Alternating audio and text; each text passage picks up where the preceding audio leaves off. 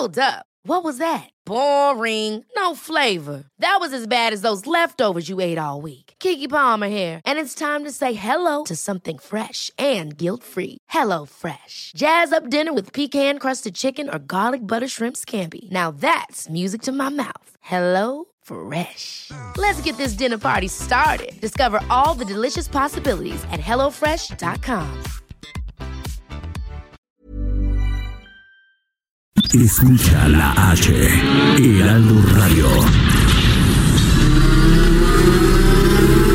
La misma Adela, pero en una nueva pauta. Y ese estilo único, incluyente, irónico, irreverente y abrasivo.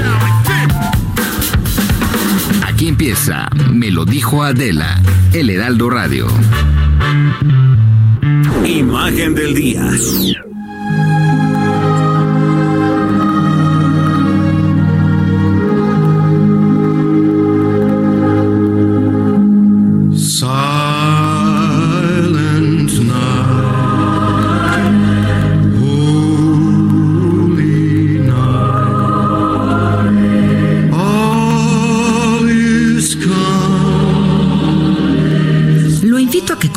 Los días hagamos juntos este ejercicio de imaginación a través de la radio. Hoy es Nochebuena, la celebración cristiana de la noche en que nació Jesús. En Occidente se celebró por vez primera en Constantinopla en el año 379 y comenzó a conmemorarse a mediados del siglo IV. El acontecimiento que significó el nacimiento de Jesucristo lo narran en el Nuevo Testamento dos evangelistas, Lucas y Mateo, y son las fuentes bíblicas utilizadas en la celebración litúrgica de la Natividad. El pasaje del Evangelio de Lucas que cuenta este evento es proclamado por la Iglesia Católica en la misa de medianoche y lo conocemos también como misa de gallo y se celebra en todas las iglesias católicas, empezando en el Vaticano con el Papa.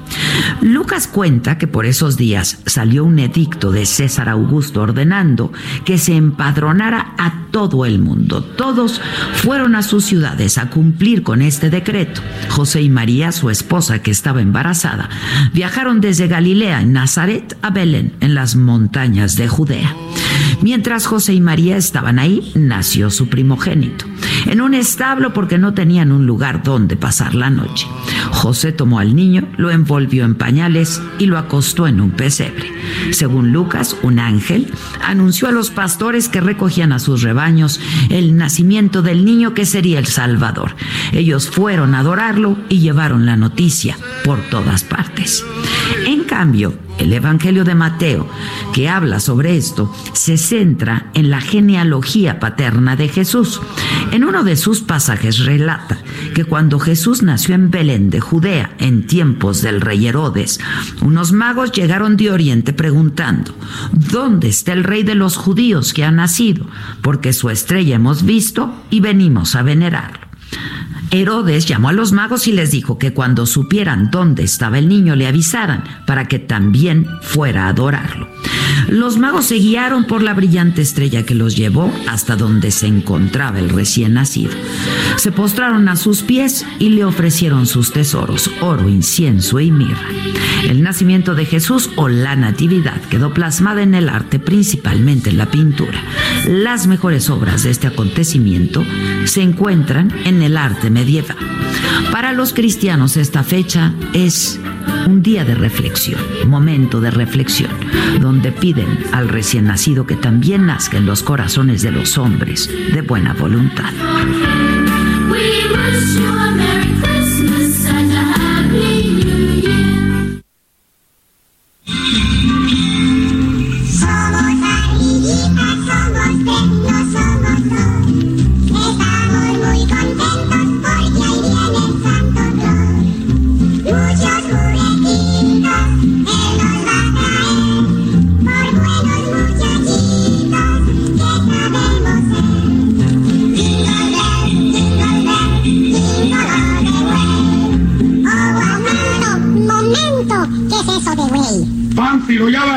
Otra vez. Way quiere decir camino, es una palabra en inglés. All the way quiere decir todo el camino. Ya. Ya déjate de tonterías. Ándale, pórtate bien, vamos a cantar.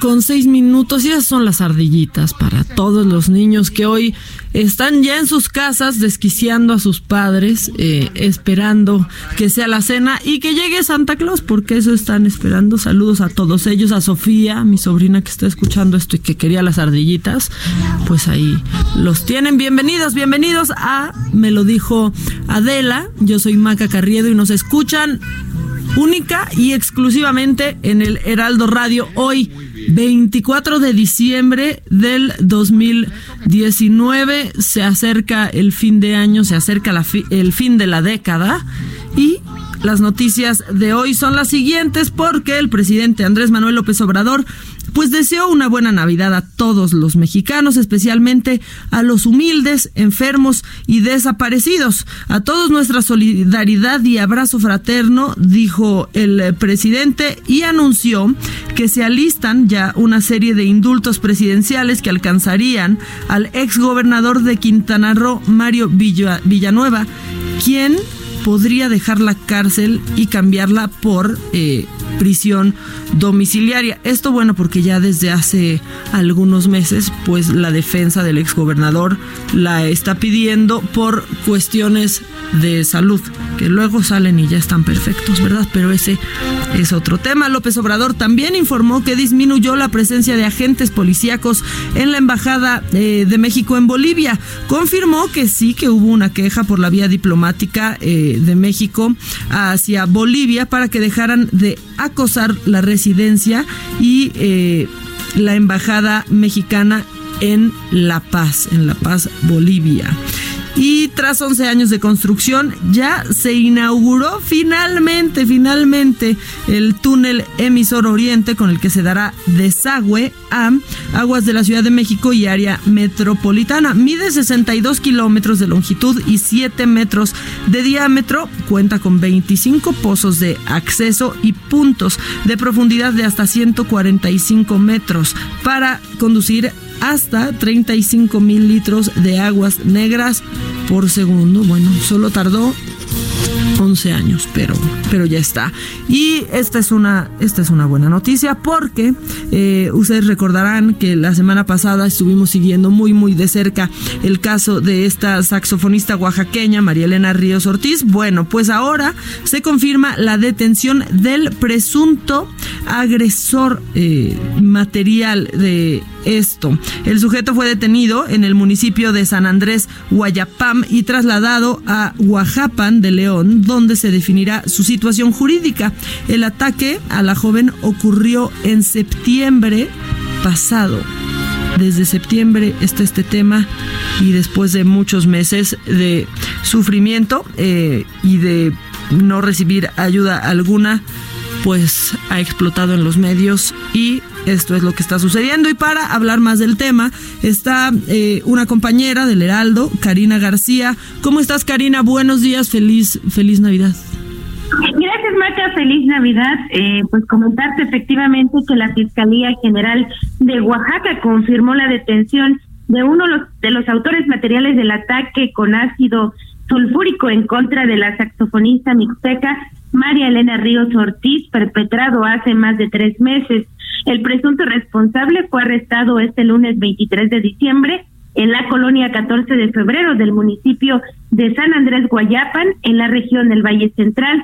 Comentarte que el fiscal Rubén Vasconcelos Méndez especi- especificó que la orden de aprehensión se ejecutó por el delito de tentativa de feminicidio, además de que se realizó un cateo en el lugar que habitaba el presunto responsable en San Francisco Tanibet La Colula, en donde localizaron diversos aparatos de comunicación, eh, gorras y otras eh, y otras vestimentas que en esa ocasión pues vestía el presunto señalado.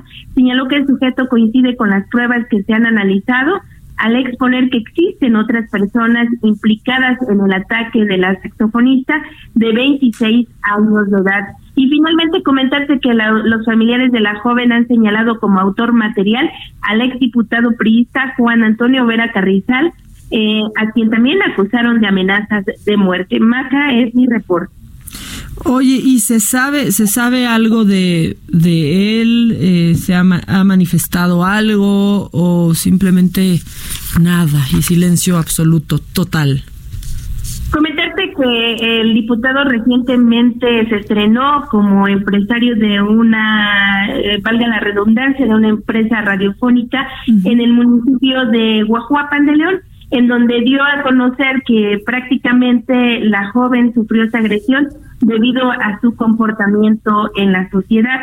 Sin embargo, hasta el momento el diputado se desconoce de su paradero y versiones extraoficiales han mencionado que ha salido del Estado. Pues sí, es que le dieron muchos, muchos, muchos meses. Sí, dijo algo así como que pues la- las amistades que, que tienes y ella aceptó, él aceptó eh, que tenían una amistad y que era su jefe, pero nada más, ¿no? Así es, Maca. Eh, de hecho, ya, como te decía, comentó que eh, esta situación prácticamente se dio debido a su comportamiento de, de la joven. Sí, claro, que fue su culpa.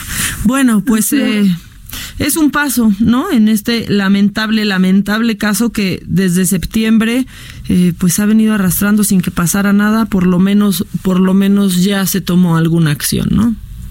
Así es, las autoridades están comprometidas en este momento a dar precisamente con el responsable del hecho. Qué bueno, Karina, qué bueno que ya se comprometieron ellos porque nosotros, nosotros ya también y lo seguiremos de, de cerca. Estamos pendientes para cualquier información con respecto a esto, Karina. Muchas gracias y buenos días. Gracias, Karina, desde, desde Oaxaca. Karina, nuestra compañera del Heraldo, con este caso que, híjole, de verdad han traído a la familia en un verdadero via crucis mientras, mientras ella, mientras María Elena está en el hospital, perdió un ojo, eh, dándoles contexto. Bueno, pues eh, sacaron una cita con ella de trabajo eh, para, para ver un viaje, porque ella tiene una agencia de viajes. Y cuando llegó este hombre, y después de un comportamiento muy extraño, pues le aventó ácido en parte de la cara y cuerpo. Y no se le atendió como debería, eh, se le ofreció una ayuda, creo que de 3.500 pesos como persona discapacitada, y fue tan solo lo que había pasado. Ya ha sido trasladada a un hospital donde le están, la están atendiendo mejor. Ella tiene, según, según nos han dicho sus familiares, fuertes crisis eh, de dolor y obviamente emocionales. Pero bueno, algo está pasando por lo menos con este tema. Meses después, pero algo está sucediendo. Y en más información, este martes el sistema de transporte colectivo Metro brindará servicio con un horario especial. Se los dije ayer, hoy se los repito para que, para que lo tengan claro. De 5 de la mañana a 11 de la noche y mañana miércoles que es 25, que es el recalentado, el metro estará abierto desde las 7 de la mañana y hasta la medianoche. Si usted anda en bici, bueno, tendrán permitido el ingreso a partir de las 22 horas, o sea, a partir de las 10 de la mañana, de la noche, perdónenme, es que ya podrán meter su bicicleta al, al metro. Este, híjole, que no, eso viene lo macabrón, pero ya nos grafitear. Estábamos estrenando vagón y ya grafiteado. Es que de verdad, ¿eh? Somos, somos todos los que podemos hacer que este país esté mejor.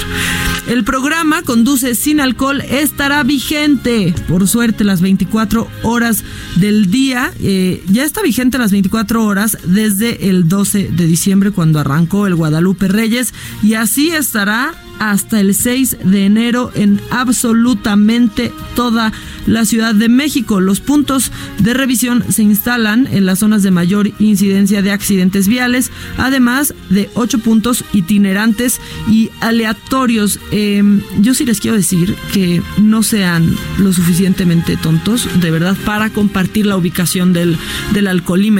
No sean eh, lo suficientemente tontos para compartirla y ustedes, eh, pues, no, la busquen. Si de pronto no lo planeaban y traen coche y bebieron de más, dejen su coche, no pasa nada. eh, aunque ya nos dijeron el menú del torito, va más allá de estar bajo resguardo unas horas, que son 12 horas, creo, 6 horas, 12 horas.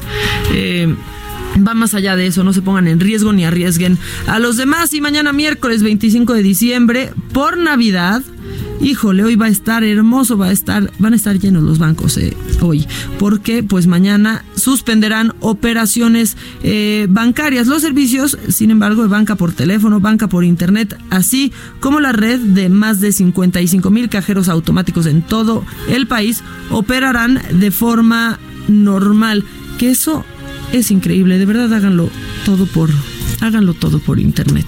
Este creo que yo fui apenas al banco hace una semana y tenía seis meses de no ir. Gracias, gracias a las apps de los bancos. Y vámonos con la información internacional porque en Belén, Cisjordania, los peregrinos comenzaron ya la celebración navideña. Miles de personas llegaron a la iglesia de la Natividad, en el lugar donde dice la tradición nació Jesucristo. Eh, y ahí pues ya eh, celebran la famosísima misa de gallo y asisten al desfile en la plaza del pesebre. Todos los hoteles de la ciudad están llenos a su máxima capacidad, eso lo dijo el Ministerio de Turismo. Y el presidente de Brasil, Jair Bolsonaro, pues ya fue dado de alta tras pasar la noche en el hospital porque se golpeó la cabeza. Esto dicen que en un accidente doméstico, este, no sabemos exactamente qué fue. El mandatario, que en días pasados anunció que podría padecer cáncer de piel, fue atendido en el hospital de las Fuerzas Armadas, donde le realizaron tomografías y no detectaron alteraciones, al menos no por este golpe, porque después sí está, pero grave, Bolsonaro. Eh, y sí, hace unos días dijo que podría eh, padecer cáncer de piel porque nunca se ha cuidado y ha estado siempre en el sol y es muy blanco, pero pues eso no se ha eso no se ha confirmado. ¿Y cómo se tienen que ir vestidos hoy a la cena de Navidad? ¿Cómo va a estar el clima? A ver. Tiempo al tiempo.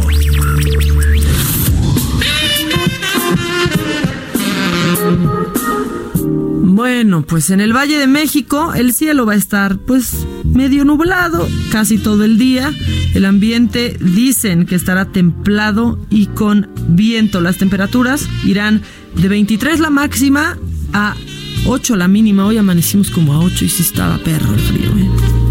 ¿Y qué habrá en Tampico? Bueno, en Tampico, donde mandamos muchos, muchos saludos, pues ahí nos escuchan a través del 92.5. La máxima será de 23 grados y la mínima de 15. Mientras que Acapulco, que ya vamos para allá, 92.1 de Acapulco, ya estamos empacando, ya estamos empacando. Y el termómetro estará en 30 grados como máxima, 22 la mínima, ¿no? Pues ya, ¿qué ropa ponemos? Mejor ni, ni ponemos nada. En Villahermosa, Villahermosa al 106.3, Villahermosa, Tabasco, buenos días. El termómetro hoy llegará a los 26 grados y 14 la mínima. Así no se siente la Navidad, ¿no? Con calorcito sienten la Navidad. No yo cuando viví en playa nunca, nunca podía sentir la Navidad.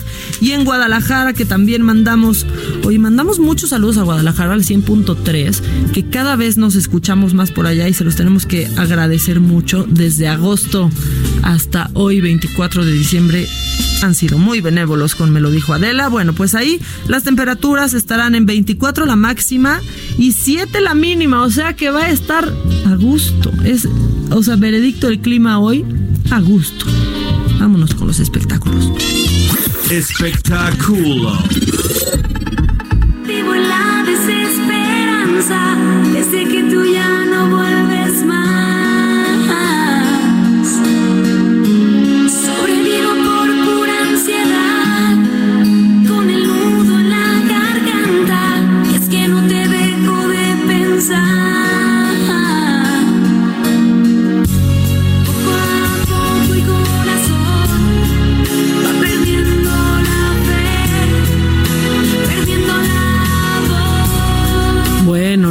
perdieron la fe justamente pues fueron los fans de RBD y es que pues dicen que a todas las capillitas les llega su fiestecita y a los fans ya les llegó porque a 11 años de su separación pues se reencontraron, la foto se hizo viral, esta imagen la compartió Anaí, Dulce María, Maite, eh, Alfonso Herrera, Cristian Chávez y Uckerman, esto lo hicieron a través de Instagram.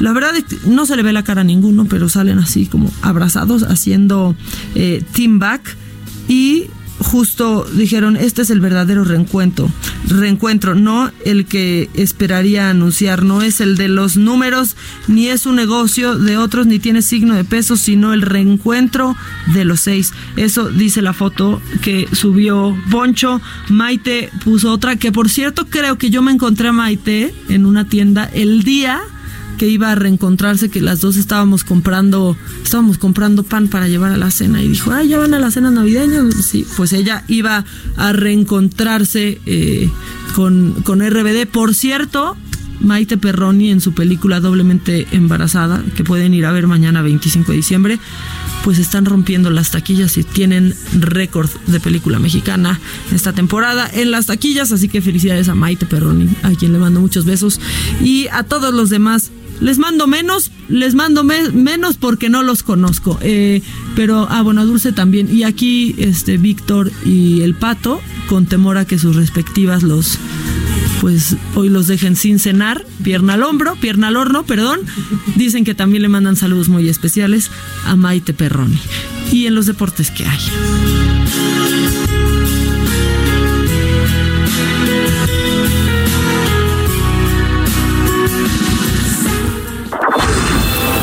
Deportes. ¿Qué pasó, Patito? Hola, ¿Algo, Maca. ¿Algo más que le quieras decir a Maite Perroni ahorita que te está escuchando tu esposa, tal vez Que tu también le hija? mandamos un gran saludo y un beso. Muy bien, muy bien, qué educado, así me gusta. Muy bien. ¿Cómo ¿Qué hay estás, Maca?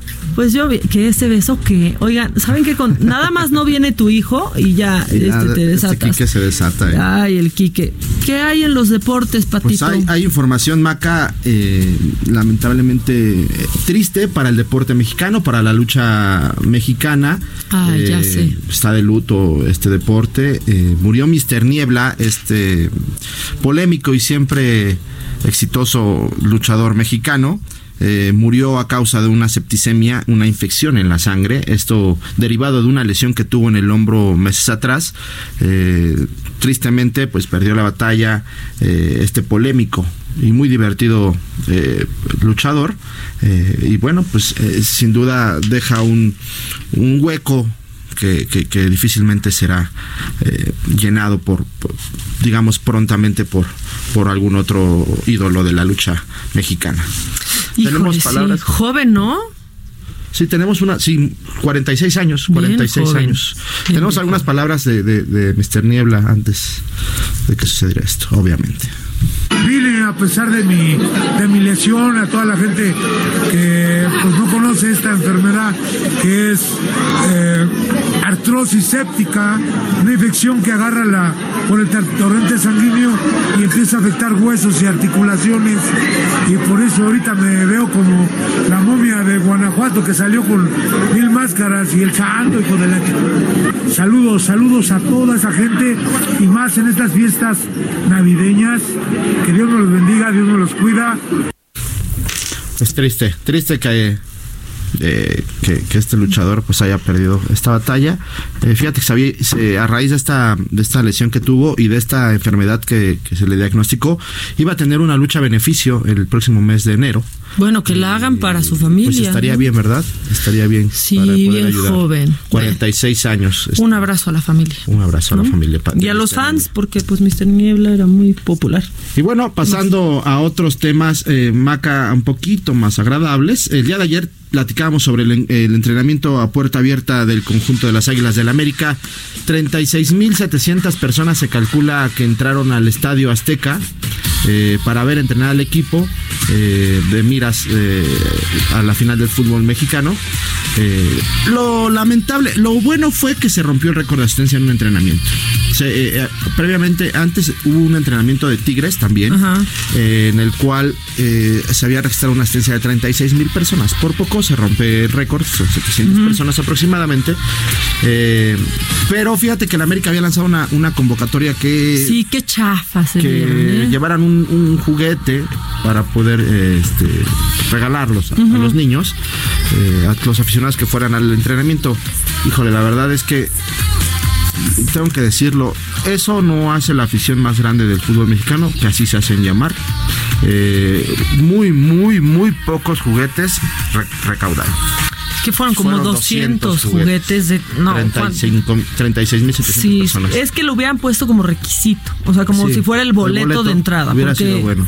porque pues sí se vieron bien, pues se vieron bien americanistas, ya que les digo, Ya- y yo le voy a la América, pero es que por eso se vieron bien, bien gandallas, o sea, hace una semana hubo un concierto, por ejemplo, con puros actores de, puros cantantes y actores de teatro musical, este, y creo que recolectaron más. Sí. ¿no? En un auditorio muy, Muy pequeño, pequeño. o sea, que no se acerca, pero ni, Ni tantito a la gente que fue. a la cantidad de gente que fue y más de 200 juguetes sí recolectaron, ¿eh? que, que la verdad sí está de pena. Pues ojalá a ver si Hubiera sido el requisito para entrar. Para entrar. La verdad es que pues, sí, lamentable, pero bueno, entrenaron pues, contentos con mucha fiesta los futbolistas am- de, del América. Y bueno, pues ya están preparándose para, para la- el partido de ida ante Monterrey. Eh, y bueno, ya para, para terminar, Maca, eh, te platico que en la Bundesliga eh, se lleva a cabo una tradición eh, pues muy padre, muy linda realmente en estas fechas navideñas. Eh, el equipo Unión de Berlín eh, festeja con su afición en el estadio, que, que en aproximadamente le caben 27 mil personas a este estadio de, del Unión Berlín, eh, donde cantan villancicos, prenden velas y realmente el espectáculo que ofrecen ya desde hace muchísimos años, eh, aproximadamente 17 años que llevan a cabo esta tradición, pues es espectacular y le da vuelta al mundo. eh, por ahí vos metan a las redes sociales de este equipo Unión Berlín de la Bundesliga, eh, en donde se ve un, un estadio lleno, eh, donde las velas prenden, cantan villancicos y, bueno, obviamente, pues festejando las fechas navideñas en familia, como debe ser el espectáculo del fútbol. Qué padre, qué Está, padre. está muy padre. Qué padre. Oigan, rápido, nada más eh, mandar saludos porque se me va, se me va, pero pues muchos saludos a Houston, Texas, porque ahí nos escuchamos de 7 a 9 de la noche, porque ya nos escuchamos en todos lados, ¿no? En absolutamente todos lados. Gracias, Patito. Gracias, Maca. A. Feliz, Feliz Navidad. Navidad. Que ¿Vas a arrullar al niño Que Dios Santa hoy? te traiga todo lo que pidas. Ojalá que sí. Yo creo que si promediamos me porté bien. O sea, Sí. ya promediando, sí. ¿No? Yo, yo pedí una playera de las chivas, eh, la nueva. ¿La nueva? Ah, a ver si me llega. Exacto. Mira, Steph pidió novio, le llegó antes de tiempo, dice que dice que se portó bien. Entonces- Voy a preguntar acá afuera, ahorita te- ahorita promediamos eso, Steph. Vamos a ir un corte, ¿no? Eh, y regresando tenemos mucho más. Mientras aquí el equipo le hace su cartita a, a Santa Claus, en mi carta de deseos está que Steph siga con el novio, porque Sí, de que todos, sonriente y de rozagante. todos, de todos. Vamos a un corte, esto es Me lo dijo Adela y yo soy Maca Carriedo y nos escuchan única y exclusivamente por el Heraldo Radio. Grábenselo muy bien. Caliente.mx. Más acción, más diversión presenta. Semana importante para el fútbol mexicano. Este jueves se dará el pitazo para el primer juego de la gran final, donde Rayados recibe a las Águilas, quien busca cerrar el campeonato desde casa. El partido nos tiene preparado una lucha de ofensivas que podría brindar un festín de goles. ¿Quién ganará? Si quieres saber el resultado exacto del partido, entra a caliente.mx, métele a la apuesta marcador correcto y llévate una lana extra. Descarga la app, regístrate y recibe 400 pesos de regalo. Entra en este momento a caliente.mx y si le metes 400 a favor de los rayados, podrías cobrar hasta 940 pesos. Descarga la app, regístrate y recibe 400 pesos de regalo. Vive al máximo tu pasión. Entra ahora a caliente.mx, regístrate y recibe 400 pesos gratis para que comiences a apostar en vivo a tu deporte favorito. Recuerda que al jugar con nosotros podrás disfrutar del streaming de las mejores ligas del mundo. Caliente.mx, más acción, más diversión. Caliente.mx. Más acción, más diversión presentó. Continuamos con el estilo único y más incluyente, irónico, irreverente y abrasivo en Me lo dijo Adela por Heraldo Radio.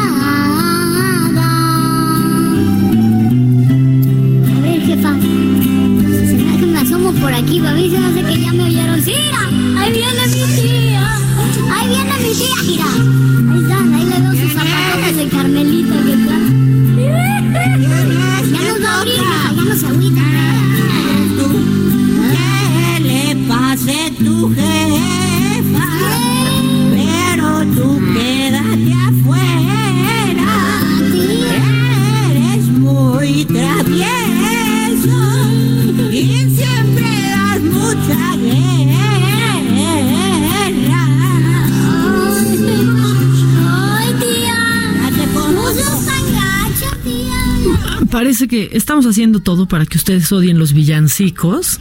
Este, este era el morro eh, que todo millennial, chaborruco, treintón que se respeta, sabe quién era el morro. Pero vamos a poner otras, vamos a poner unas que sí estén padres. O sea, ten listo Jingle, Jingle Bell, Jingle Bell Rock. O como dicen en todas las escuelas, Jingle Bells, Jingle Bells. Jingle Bells Rock, este, Rodolfo el Reno, no sé qué, algo, algo así. Eh, es 24 de diciembre y hoy hay mucha gente que celebra a su chiquito. Festejamos al chiquito que va a nacer justamente, ¿no? A las 12 de la noche ahí, que nació en aquel pesebre. Pero, ¿a qué otros chiquitos felicitamos hoy?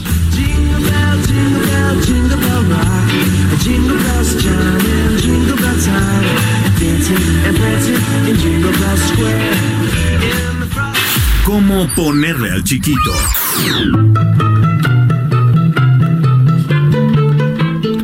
Bueno, y aparte de que la respuesta es Jesús, ¿no? ¿Cómo ponerle? Pues sí, porque hoy nace el chiquito y lo arrullan en muchas casas. En su casa arrullan al, niño Dios. En mi casa nunca, nunca ha pasado eso, pero sí, y también lo visten y está esa tradición muy, pero muy bonita. Bueno, el chiquito al que pueden festejar hoy y felicitar antes del chiquito de las 12 de la noche, pues puede ser Metrobio. San Metrobio, Társila, ¿no? Con- ¿Conocen a una tar- Társila? Társila? Es muy difícil decir el chiquito aquí sola, es como estar ahí a la deriva. Irmina y San Delfín, miren, Delfín el Delfín, ¿no? Este cantante eh, estupendo del Perú, que es Delfín hasta el fin, y también a San Gregorio. Bueno, San, ¿cuántos Gregorios puede haber en el santoral católico? No lo sabemos. Y mañana, y mañana, bueno, mañana el chiquito, pues no se los voy a, no les voy a andar adelantando el chiquito, pero es bastante, es bastante obvio. Eso, eh, bueno, es lo que celebramos hoy. Eso, es- eso está en el Santoral. Y en WhatsApp, antes, antes de irnos con el Never Forget, porque el Never Forget hoy nos vamos a poner tantito más, tantito más serios en WhatsApp. Nos dicen, buenos días, Maca, si ves este WhatsApp, por favor, mándame felicitaciones, ya que hoy es mi cumpleaños. Saludos desde Tampico, las escucho todos los días desde mi trabajo. Muy bien, bien empleadas esas horas en la oficina. Gracias por acompañar, por acompañarme hoy, que me hicieron trabajar, también dice. Y buen día y mis mejores deseos para todo el equipo, me lo dijo Adela. Eh, y un comentario es que al que le aventó así a la saxofonista, que le hagan exactamente lo mismo. La ley del talión, dicen aquí. Soy Javier desde la frontera de Guatemala. eh, con México. Muy bien, muchos saludos. Eh, es saludos. Que dije ma- que es Tarsila sin acento, que lo pronuncié mal. Una disculpa por a veces no estar a la altura de las circunstancias, pero pues felicidades y ahora sí que si hay una Tarsila o Tarsila o como quieran decirle, pues lo siento mucho porque sí está, sí está gacho. Pero bueno, antes de este Never Forget hay otros, hay otros porque fíjense que en un día como hoy, pero de 1865, justamente, justamente el 24 de diciembre, pues nace este movimiento lamentable racista del Ku Klux Klan justamente en un día como hoy, pero 1865. Y un tema que la verdad... Eh, pues en Estados Unidos por lo menos está más presente que nunca y están cada vez más radicalizados. Eh, pero bueno, también en 1879, también en 24 de diciembre, en Cuba queda abolida por decreto la esclavitud y eso también eh, lo festejamos. Y en 1969, qué bonito, en 24 de diciembre Charles Manson se defendía él mismo porque él quiso defenderse durante todo su juicio y eh, era el juicio que entre otras muertes eh, pues estaba la de Sharon Tate esta actriz que aparte estaba embarazada cuando sucedió. Y pues en un Never Forget que que recordamos que es muy reciente y del cual pocas respuestas se tienen, pues justamente el año pasado, en el 2018, 24 de diciembre del 2018, eh, Rafael Moreno Valle, quien entonces era senador y había sido gobernador, y Marta Erika Alonso, que era gobernadora de Puebla, ambos esposos, pues murieron, murieron en un accidente a bordo de un helicóptero y hay muy pero muy pocas eh, respuestas al respecto. Hoy en Puebla se lleva a cabo una misa eh, en el santuario guadalupano justamente a un año de este accidente. Eh, fue en punto de las 14.35 horas cuando se pierde comunicación con el helicóptero. Ellos iban de Puebla a la Ciudad de México. Iban pues a su celebración de, de, esta fecha. También fallecieron los pilotos Marco Antonio Tavera Romero y Roberto Javier Cope Obregón, así como Héctor Baltasar Mendoza, quien era asistente del exgobernador Rafael Moreno Valle. ¿Qué es lo que se sabe? Bueno, pues el helicóptero se desplomó en un terreno de siembra y resultó destruido por el impacto y las llamas porque estalló en fuego. Los cinco ocupantes resultaron con lesiones fatales y por eso les costaron la vida. Bueno, eso, eso pasó justamente ayer, 23 de diciembre, el secretario de Comunicaciones y Transportes, que es Javier Jiménez Espriu, informó que a un año de este accidente, eso no lo dijo él, pero lo recalco yo, porque sí, a un año aún no está el dictamen final eh, de qué fue lo que causó esto. Y dicen que para los primeros tres meses del 2020, ya que se hayan analizado todas las pruebas y se hayan hecho todos los peritajes correspondientes, se tendrá una respuesta. O sea, puede haber una respuesta en enero, en febrero o en marzo, si acaso. Es un accidente que no tiene explicación aún, no se sabe qué lo causó, eh, no se sabe nada más que pues los, los que los ocupantes perdieron la vida todos. ¿Qué lo causó? No lo sabemos y lo sabremos quizás hasta marzo del 2020. Así las cosas. Eh, estoy en contacto con ustedes por WhatsApp en el 5521 5371 26. Al rato lo echamos, ¿no? Hay que tenerlo listo para, para que la gente nos esté escribiendo de, desde ahí.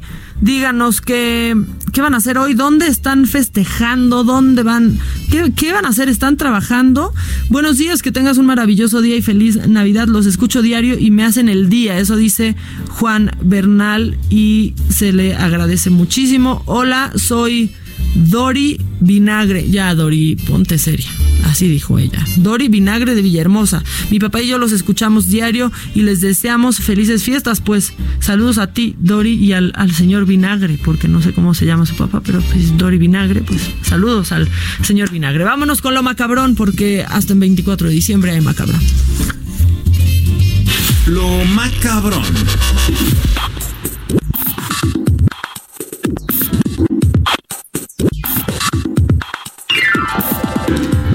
Bueno, bueno, bueno. ¿Qué hay de macabrón? Fíjense que esto a mí eh, me pone muy de buenas. Eh, me pone más de buenas cuando personas que no han entendido nada aún se ponen se ponen a quejarse sobre, sobre esto.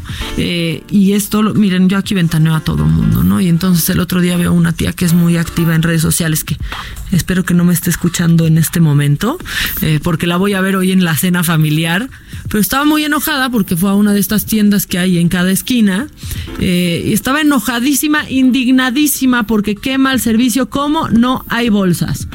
De plástico para llevar todos los productos que compran. Y yo a esas personas que se enojan les tengo más noticias. Se van a enojar aún más porque a partir del primero de enero, y esto la neta sí lo festejamos, a partir del primero de enero entra en vigor ya la nueva ley contra las bolsas de plástico eh, de un solo uso. O sea, todas las, las bolsas que les dan en el súper, en las tienditas, adiós. Las tiendas eh, no podrán tenerlas, ni tiendas, ni comercios, ni siquiera en el supermercado o tiendas departamentales. Eh, no las pueden donar, no las pueden vender, no las pueden regalar, ni canjearlas a cambio de una compra. Simplemente no habrá bolsas de plástico. Y es que esto porque en mayo del 2019 el Congreso de la Ciudad de México aprobó el dictamen de la Ley de Residuos Sólidos que prohíbe la distribución y venta de bolsas de plástico,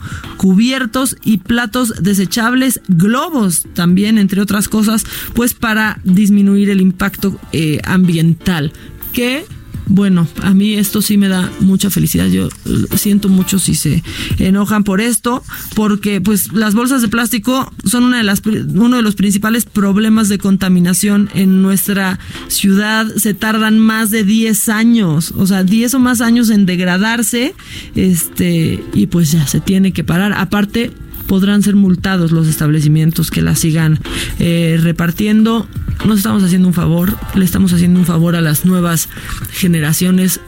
De verdad no sean, no sean tan pasé, tan oldies y no se ofendan si van a una tienda eh, y no les dan bolsas. Lleven bolsas, como al mercado se llevan bolsas, llévenlas. En el súper también ya te dan, te dan las cosas en cajas, en las cajas de- en donde van los productos que acomodan en los anaqueles.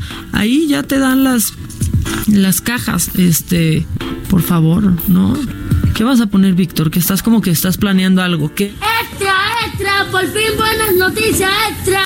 Pues sí, es que sí es una buena noticia, ¿no? Este, pero todo esto incomoda, ¿no? De pronto como que es incómodo porque ¿cómo vamos a cargar con nuestras manos cada producto? Eh, no, estas, estas cosas que son tan pues que todo mundo podemos podemos hacer y así así las grandes eh, no así las grandes pues no leyes pero sí estas como grandes medidas que funcionan. Yo me acuerdo cuando estaba más chica era la, o sea, la sobremesa eh, entre los adultos era de no como, o sea, ahora ya va a ser multa también si no traes el cinturón de seguridad y hoy nadie nadie concibe, es más lo haces en automático sin pensarlo. Te subes al coche y te pones el cinturón, no hay duda que lo tienes que hacer y ya. Solamente hay una persona que conozco que no se pone que no se pone el, el cinturón este y es abogado y lo hace como para ir en contra del sistema y es una gran tontería. También otro que espero no me esté escuchando. Este dice Víctor que ahora dónde van a echar las bolsas de bueno, las heces de los perros. Pues no, hay bolsas biodegradables también. Aparte hay unas palitas, eh, como ahora como somos también muy flojos y ya ven que el viejo truco de agacharse qué incomodidad. Hay unas como pues sí, como bracitos largos, ahí que unas pincitas que pues levantas todo lo de lo de tu perro. Cuando lo levantan, ¿eh? Porque ahí se van en la calle y dejan este pues los desechos de su de su perro también. Así que bueno, ya regresando al plástico, ya no usen plástico, ya pasó de, moda, le hacen un gran daño y a mi tía pues que ya deje de ser así, o sea, que, que entienda que están cambiando los tiempos, es una nueva década y tratamos, tratamos de arreglar un poco pues el cagadero que nos han dejado. Esa es la verdad. Y que hemos causado también. Y alguien que también ha causado eso que acabo de decir que no quiero repetir, eh, pues es Emma Coronel. Ustedes se acuerdan, y yo creo que esto sí está está un poco macabrón. Ustedes se acuerdan que, que hay este show que pasa en VH1 que se llama Cartel Crew. O sea, es como el, eh, pues, crew, como el equipo del cartel, ¿no? Eh, y ahí pues aparece Emma Coronel y salen, miren, muy hermoso, muy hermoso, todas las esposas de distintos capos o familiares de distintos narcotraficantes.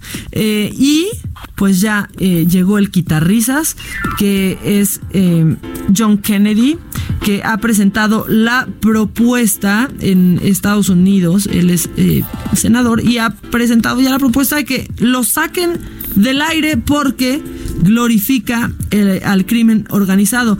John Kennedy que no venga a México y que vea que el Señor de los Cielos es un héroe nacional también, ¿no? Y que, y que también, la de Kate, ¿cuál era? La, la, la reina del sur. Bueno, que no vea que aquí eso es lo que lo que nos gusta hacer, eh, pero también dice que busca evitar más daños a las víctimas del derramamiento de sangre por el cártel de Sinaloa, que es uno de los más sangrientos, uno de los más sanguinarios, eh, y es el que encabezó por décadas. Guzmán lo era recluido en una cárcel ya de máxima seguridad y así hasta el último día de su de su vida, porque bueno, esos que ahí andan pensando que qué chido el Chapo, pues no saben lo que hay en su expediente, no solo un asesino, sino también, pues ha sido acusado también de violación y de muchas, muchas otras cosas que no son dignas de andar glorificando. Eh, bueno, ya la presentó esta propuesta el 21 de noviembre, justo a tres días de estrenarse el capítulo en el que aparecía Emma Coronel en la temporada 2. Dice que pues que no está bien que, que esto se glorifique y que aparte se pueda ver cómo viven eh, pues esto, o sea, cómo llevan un estilo de vida lleno de lujos y de riqueza y riqueza pues que proviene pues del crimen organizado, del crimen organizadísimo, del más organizado de todos. La verdad es que a mí ni siquiera se me antoja ver eh, eh, Cartel Crew, o sea, la, verdad es que ver una bola de buchonas, este, porque esos son, perdón, eh, presumiendo botas de 5 mil dólares y botas que costaron que mucha gente muriera, que otros tantos cayeran en, en las drogas y que le destrozaran la vida a muchas personas, pues no, no, no se me hace, no se me hace divertido ni me atrae. Vamos a seguir con lo macabrón. Es que yo me estoy dejando ir, ¿eh? Yo dije esta semana, yo me aprovecho y me dejo ir porque fíjense que se están haciendo viral, virales en Estados Unidos unos niños que compraron juguetes con la ayuda de Alexa. ¿Saben quién es Alexa? Es este asistente, es el de Google, ¿no? Alexa o el de Amazon. Bueno, no sé, ahí tienes a Alexa. eh, y pues de pronto en una casa de Estados Unidos empezaron a llegar y llegar y llegar juguetes y la mamá de pronto dijo, no, pues esto es un milagro navideño, ¿qué está pasando? Alguien, alguien nos regaló, nos regaló cosas y resulta que no, que justamente estos squinkles, hijos del mal, de 6 y 4 años, 6 y 4 años, en serio, o sea, yo les sigo dando toda esta semana métodos anticonceptivos, como ayer que demandaron a los papás de un niño por rayar este 10 Audis. Bueno, pues ahora estos dos squinkles eh, ordenaron todo eso por Amazon, ayudados por, por Alexa, y entonces se gastaron más de 15 mil pesos en juguetes los chamacos, y de repente la mamá los, los cachó y dijo, pues igual alguien que tiene mucha lana está mandándole esto a mis hijos que están desvalidos. Bueno, pues no, este, va a ser solo anécdota porque pues ya ven que se puede regresar todo muy fácil en Estados Unidos. Mucho más fácil que aquí, ¿eh? La verdad. Este, tienen hasta esta cultura de úsalo sin etiqueta, úsalo, escóndele la etiqueta y regrésalo ya después, ya ha pasado tu evento. ¿Cuántos no hacen eso, eh? Hasta aquí algunas amigas que tengo. Bueno, no tengo tantas amistades así, pero sí conozco algunas historias. Bueno, pudieron regresarlo todo y ya le reembolsaron el dinero a esta madre. Que está el, el, el audio en inglés, pero la verdad es que preferí contárselos yo. ¿Por qué? Porque el inglés no es necesario. ¿Verdad que no? Eso dice hasta nuestro, hasta nuestro jefe supremo. Vamos a ir un corte y regresando viene, viene nuestro abogado, viene Gustavo Prado, vienen muchas cosas. Seguimos con Macabrón. Aquí no paramos. Esto es, me lo dijo Adela, yo soy Maca Carriedo y nos escuchan solamente por el Heraldo Radio. Grábenselo muy bien por si le preguntan por ahí en la calle. ¿Cómo te enteraste? ¿Dónde lo oíste? ¿Quién te lo dijo? Me lo dijo Adela. Regresamos en un momento con más de Me lo dijo Adela por Heraldo Radio. Heraldo Radio. Heraldo Radio. La HCL se comparte, se ve y ahora también se escucha. Continuamos con el estilo único y más incluyente, irónico, irreverente y abrasivo en Me lo dijo Adela por Heraldo Radio. There's a fire starting reaching a fever pitch and it's bringing me out the dark.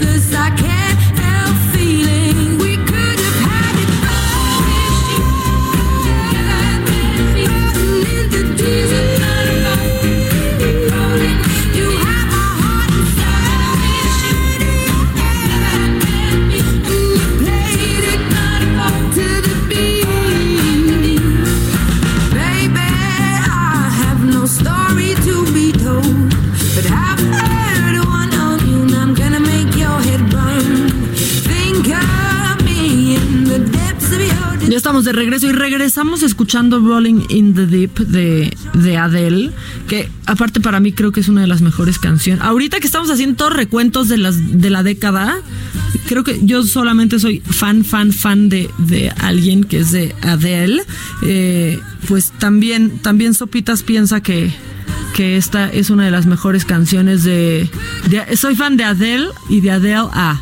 Este, no, también Sopitas piensa, ¿eh? Porque vi en su portal, piensa que es una de las mejores canciones de la década, pero aparte fue la quinta canción más vendida del 2011 cuando regresó eh, Adele y así. Bueno, la cosa, la cosa con, con Adele es que es viral y es viral por todas las razones incorrectas y les quiero explicar por qué, porque fíjense que Adele, que es esta cantante británica que yo creo que Muchos conocen, si no la conocen, la han escuchado, estoy segura. Pero ella, pues, una de las cosas que, no, una de sus cualidades es que era muy gordita, tenía un sobrepeso muy, pero muy importante. Y ahora reapareció divorciada y flaquísima y se hizo trending topic. Se hizo trending topic por dos cosas, porque se parece ahora de flaca a Sarah Paulson, que es una actriz eh, que ustedes pueden ver en American Horror Story, pero aparte pues se hizo viral y se hizo tendencia porque dicen que ahora Adele es guapa. Y que se haga viral y que se haga tendencia una mujer por perder peso, creo que refleja todo, absolutamente todo lo que está mal con la sociedad. Adele ha sido guapa desde siempre y ha sido talentosa desde siempre y nunca lo que marque ni una báscula ni lo que midas, nunca nada de eso va a determinar la persona que eres y creo que Adele es una gran muestra de eso, nunca se ha dejado llevar por esas cosas, Eh, pero creo que creo que es un momento importante como medios de comunicación decirlo así, hay que dejar de decir que alguien es guapo porque ya bajó de peso, hay que dejar que alguien ya es exitoso porque ya bajó de, de peso. Y dejemos de hacer una nota el peso de las mujeres, este el peso de los hombres no lo es y nunca ha sido una noticia. Pero sí dejemos de hacer una nota mundial si una mujer enflaca o engorda, porque les aseguro que eso va a estar en los periódicos hoy o mañana y es mucha presión para muchas mujeres y muchas mujeres de verdad viven atormentadas por cosas como esa. Así que bueno, no hay que ser parte del problema. Después de mi reflexión navideña, perdónenme por esta reflexión navideña, ya llegó, ya que venga. Bueno, a ver, este, en lo que, en lo que entra Gustavo Prado de Trendo MX, que vamos a hablar de las tendencias de Navidad, nos están mandando sus mensajes y como vamos a Acapulco, recibí un mensaje desde Acapulco en nuestro WhatsApp y este, a ver, lo voy a poner ahorita para que ustedes también pues se animen y manden mensajes de voz hoy que es Navidad y es época de dar y recibir. Lo que sea, lo que sea es bueno, pero hay que dar y sobre todo hay que recibir. Ahí les va. Buenos días, Maca. Pues aquí desde Acapulco con todo el Ay, espérenme, es que es que esta tecnología, en serio. Acapulco con todo el amor del mundo y un solazo bien rico. Eh, escuché que van a venir para acá, pues vamos a seguir la transmisión con la canija de Adela, que ya este, a pesar de que no escuchaba antes su programa, pero la verdad muy cómodo, muy irreverente, es lo que me encanta de las dos porque así queremos las noticias irreverentes y la- con la realidad real, no andar ahí ocultando las cosas. Les mando un fuerte abrazo, el señor Santiago Carrión, a todo el equipo allá de del Heraldo Radio, de verdad, con todo respeto, como siempre. Y aquí este me gustaría que hables algo de Acapulco, de lo que acabo de decir, está el sol en su punto, aquí no hay frío, hay. Bueno, ahí está. Ahí está un mensaje del, del costeño. No, no es cierto. Saludos al señor Santiago, este que ya sí vamos a estar ahí con todo y la canija de Adela. eh, y de todos los adjetivos que le han puesto a este programa, cómodo, nunca había sido, nunca había sido uno. Este, pero pues muchas gracias. Y sí, por allá estaremos en, en Acapulco. Mándenos más mensajes. Aquí está nuestro, nuestro WhatsApp. Y yo mientras me pongo lista para recibir a Gustavo Prado de Trendo MX. Que nos mandes el pack no nos interesa. Lo que nos interesa es tu opinión. Mándala a nuestro WhatsApp 5521 53 71 26. En Me lo dijo Adela, te leemos, te escuchamos y te sentimos. Tiquitiquitín, tiquitín. Trapos Trendo.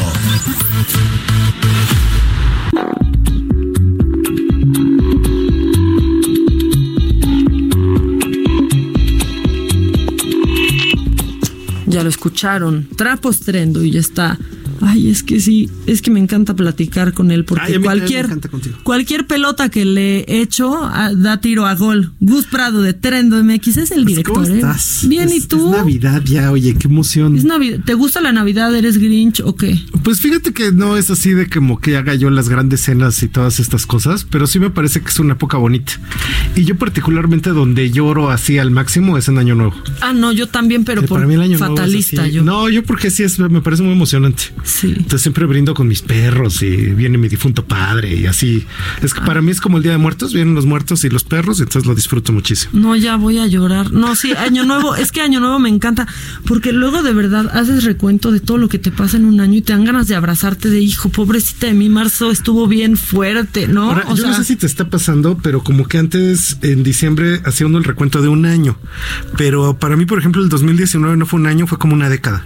no, es que o sea, es estuvo demasiadas estuvo cosas. largo el, el Ajá. 2019 pasaron pasó mucho y muy rápido y yo lo comentábamos Adela y yo el otro día como que nos cayó de golpe hace una semana el fin de año, ¿no? Como de uf, ya acabó, estábamos de verdad Pero allí, por ejemplo, una ¿eh? cosa que habría que tomar en cuenta es que si tú de repente vivías en la Edad Media, pues tú imagínate en una vida humana normal, que en la Edad Media, pues el promedio de vida eran 25 años. Sí, no, bueno. ¿Cuántas imágenes habías visto? ¿Cuántos conciertos habías? ¿Cuánta música habías oído? Pues la gente iba a la iglesia al fin de semana o una vez en peregrinación en su al año y entonces veían las imágenes de los de las pinturas y demás. Pero ahora, ¿cuántas imágenes ves en un día? No, bueno, no, miles. no, no, no. ¿Cuántas canciones oyes en un día? Miles y miles. Y todo es desechable, o sea, se- Pero se eso es lo que está haciendo que se acelere el tiempo, porque las experiencias que antes tenías pues eran muy pocas y básicamente era como cuando uno de repente, no sé si te ha pasado que te vas a un pueblito y se oye el silencio y el tiempo pasa Lento. como cajeta, ¿no? Así como cajeta derramándose, el tiempo es lento, lento, lento. Antes el tiempo era así Ay, para qué todo el mundo. cajeta derramando. Y ahora para todo mundo pues es un tiempo súper acelerado. Sí, Pues fíjate que acabo de ver una estadística de que ahorita en este, en este fin de año en México, la gente en promedio se va a estar gastando 2.246 pesos por piocha. Por, Ya, eh, o sea, ya sea por tu Navidad, por tu cena, por los regalos que vas a dar, por lo que vas a hacer en fin de año, te vas de vacaciones o lo que sea, es una lana impresionante tomando en cuenta que según el INEGI, pues un porcentaje gigantesco del país pues anda ganando como 6.600. Sí, por más aumento del- Por más aumentos que haya, esto es bastante interesante. Y una cosa que habría que tomar en cuenta ahorita para los regalos de fin de año es que en el Buen Fin hubo un desempeño, híjole, ¿cómo te podría yo decir? Discreto. Y con esto que fue un desempeño discreto, había venido con crecimiento el buen fin durante el 2014, el 15, el 16 y ya para el 18 ya viene para abajo y resulta que este año según la ANTAD, que es la Asociación Nacional de Tiendas Minoristas y Ujú. todo esto, supermercados y todo esto, dijeron que las, eh, como igual que pasó con el crecimiento económico, que estábamos, pues no hay crecimiento, pues lo mismo pasó con las ventas del buen fin, o sea, más o menos se mantienen un poquito menos que el año pasado, pero mucho. no hubo mucho. Mucho y esto es particularmente interesante a la luz de que yo les recomiendo a toda la gente que nos está oyendo que vaya y lo baje porque está interesantísimo. Nuestros amigos de Deloitte, esta agencia pues planetaria que hace estudios de actuaría, de contaduría, de todo esto que tiene que ver con administrar los negocios, sacó precisamente para este para esta temporada un estudio que se llama Compras de Navidad 2019. Ok. Y entonces se fueron a hacer encuestas por todos lados y resulta que descubrieron cosas muy interesantes. Entonces le preguntaron a los mexicanos que cómo sienten su situación económica y resulta mm, que el 17% dice que mucho mejor que el año pasado, que esta Navidad tienen más dinero para gastar. El 35% dice que mm, casi igual que el año pasado y solo el, el 9% de los mexicanos dice que ahorita estamos peor que el año anterior. Que, que sabes que, que un poco eh, queda con. Ayer estuvo. Estuvimos aquí gente de, de las eras, que ya ves que también hacen encuestas. Encuestas. Este, y está, va ahí, eh, también. También piensan que es mejor su situación. Pero sorprendentemente dicen, a ver, ¿usted cómo está? No, pues yo estoy mejor que el año pasado. Ok. Entonces la siguiente pregunta que les hacen es, ¿y usted qué piensa? ¿Gastar más o gastar menos que el año pasado? Si tú estás mejor, pues vas a gastar más. Entonces, en México el 60% de la gente dijo que piensa gastar menos que el año pasado. Lo cual es muy contradictorio. ¿No? Sí, porque, o sea, estamos mejor, pero hay mayor incertidumbre. Pero eso está pasando a nivel general en temas económicos porque resulta que la confianza del consumidor sigue alta, pero está caída la construcción, o sea, nadie está comprando casas, departamentos, terrenos, nada. No, ves y nadie es está imposible. comprando coches. Entonces, cuando yo te pregunto cómo estás, ay, pues muchísima confianza, todo va bien. Oye, ¿estás comprando gastos grandes? No, yo no le entro. Y nadie quiere aventar un tarjetazo grande porque hay mucha incertidumbre. Entonces, resulta que mucho de lo que sí se está comprando es algo que se llaman este movable goods, que son las cosas que de repente agarramos en el anaquel del súper. O sea, así un pastelito, un refresquito, cosas que son pues como sencillas, que ¿no? te hacen sentir bien que te hacen en sentir chiquito, bien, ¿no? que son como pequeños regalitos que tú te das a ti mismo. Ahora, le preguntaron a los mexicanos cuál es la prioridad de gasto en 2019. Y esto es súper sorprendente porque el 32% dijo que su prioridad de gasto es la cena de Navidad. O sea, ahí es donde echan toda la carne al asador, literalmente, y el gasto va a estar en pavos, cochinitos y todo tipo de alimentos, porque eso sí le van a entrar duro. Los este, romeritos están más caros que nunca. Y resulta que una cosa que es bien interesante, que la gente tiene tantitas vacaciones, el 22% de los mexicanos dijeron que van a gastar en mejorar o reparar su casa, porque pues como están de vacaciones, pues se van a echar una pintadita, le van, Van a meter mano al fregadero, ¿no? Se van, eso que se estaba cayendo la puerta del ropero, por fin la van a mejorar.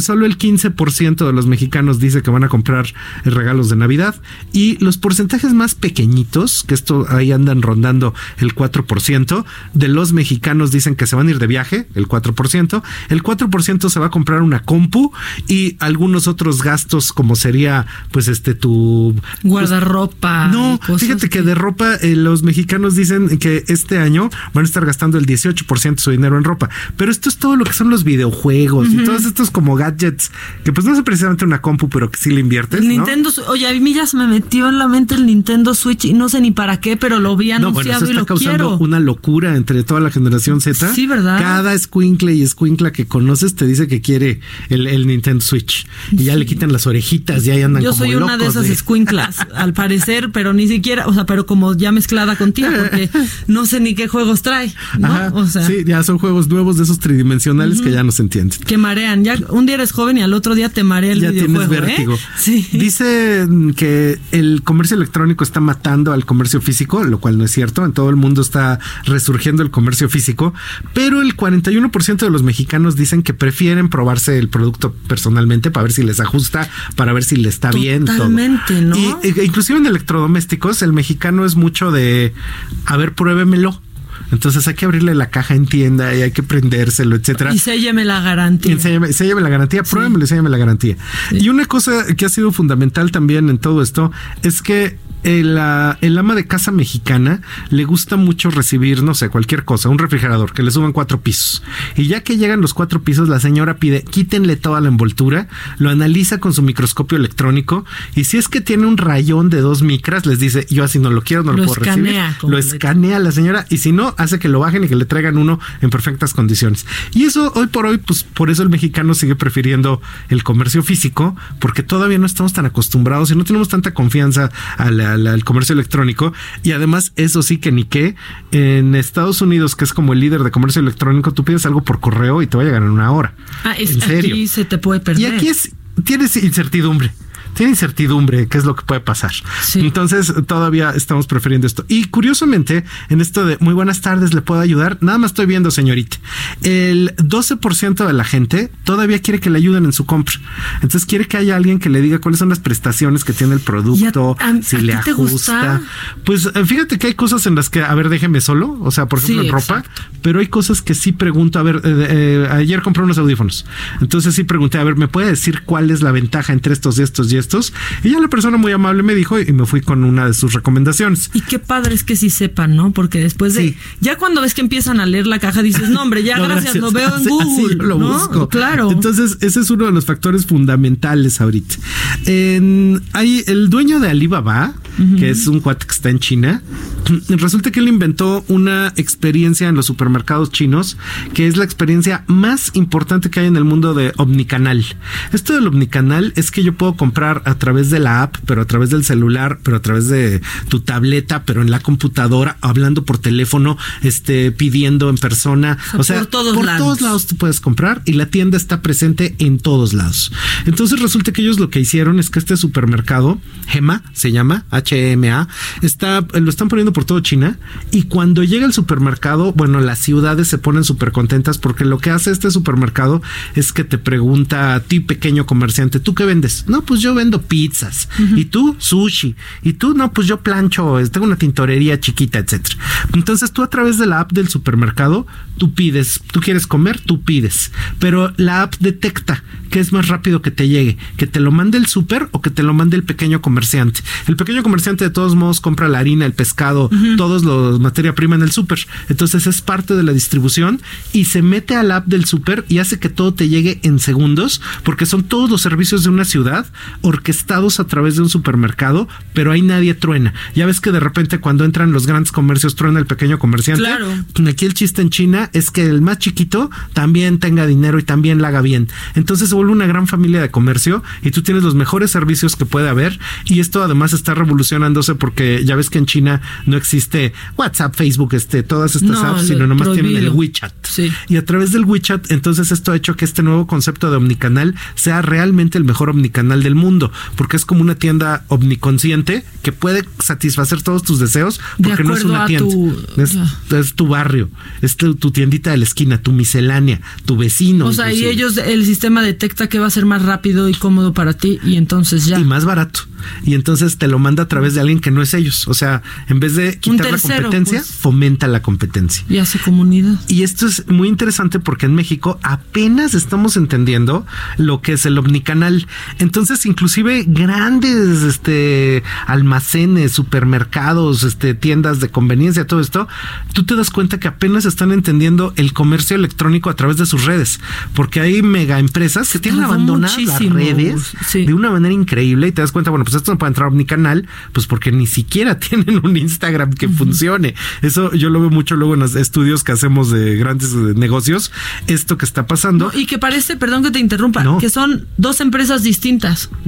O sea, si vas, pero a la tienda y en el portal parece que son cosas separadas, hasta las empresas y su call center, porque sí son empresas Son separadas. empresas separadas, pero O sea, efectivamente. Es horrible. A lo mejor lo único que es totalmente cierto de lo electrónico en el 2020 es que el, apar- el, el escaparate, el aparador, es sin lugar a dudas el Instagram.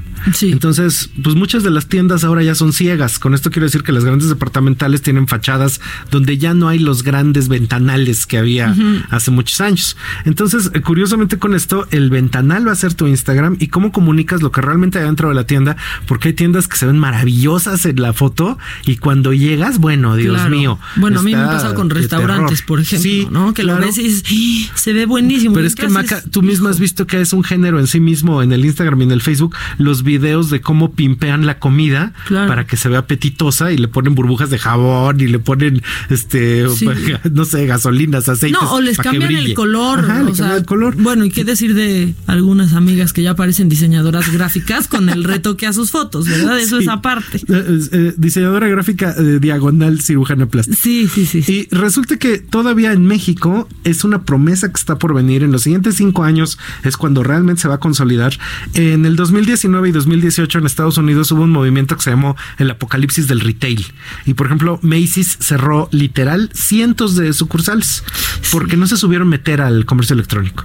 Y al mismo tiempo, muchas tiendas sí supieron y revivieron a través del comercio físico. Esto va a estar pasando en México como en cinco años. Tiene que ver con bancarización, ¿no? con internet, con redes de internet que estén en todo el país, porque ahorita lo que tenemos es que tenemos internet malo en la oficina, en la universidad, en la casa, en, el coche Sí, y en el celular. Todo es malísimo. Así como la Sí, vitacilina. Entonces, en estos cinco años vamos a ver cómo el comercio electrónico en México va a pasar para poder realmente ser competitivo. Con esto lo que quiero decir es que ahorita las, las tiendas de ropa o las tiendas de cualquier tipo de productos todavía no está entre sus primeras 10 tiendas el comercio electrónico versus sucursal. O sea, si yo te pregunto, oye, ¿cuáles son tus mejores sucursales? Me van a decir, este, pues Tamaulipas y Apodaca en Monterrey y todo esto. Pero todavía no está No te el comercio el electrónico. Aún no, para ninguna. Pero esto va a ser algo que se va a estar trabajando en los siguientes cinco años.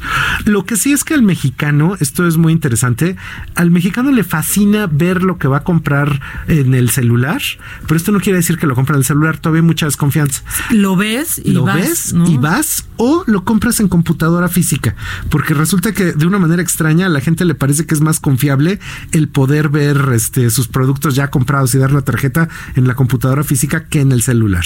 Y dentro de esto esa transición va a estar pasando porque en todo en Estados Unidos, en Europa, la gente ya compra directamente en los celulares sin pasar por las este, computadoras físicas.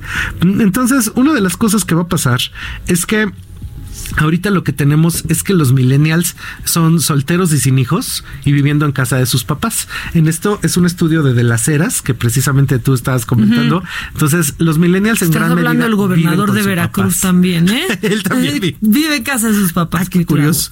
Bueno, pero esto determina, Maca, fundamentalmente cómo seguimos viviendo la tradición. Porque pues a lo mejor el millennial no le alcanza para muchas cosas, pero pues en la casa va a haber fiesta. Y en esto que va a haber fiesta, en esta palabra que ahora se ha hecho de dominio público, eres Grinch, pues te toca la fiesta, a lo mejor aunque tú no lo organices y no sí, la por- quieras. porque pues ahí vives. Pues porque ahí vives y te va a tocar. Y esto que me da mucha risa de que vi en internet que dice, ojalá hayas estudiado, ¿eh? Para que hoy en la noche no te estés peleando por los terrenos de tu abuelita. Y esto es muy curioso porque una de las cosas que pasan para ser Grinch es que ahí hay un mal manejo emocional.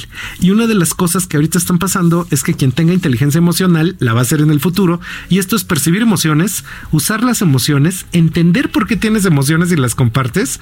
Y esto fundamentalmente lo que acabo de decir es cómo estar en la cena de Navidad. Porque es un evento emocional. Entonces, básicamente, cuando está engrinchado el asunto, es porque, híjole, a mí no me abracen, a mí no me toquen, no, No, me o no me pregunten no me si ando con pregunten alguien o si tengo no. trabajo. Ajá. Es como una cuestión de manejo de emociones. Y extrañamente en estos momentos, bueno, sí, yo al rato me voy a poner como loco a mandar felicitaciones. Y este, me parece que es muy emotivo el poderle decir a la gente, oye, te quiero.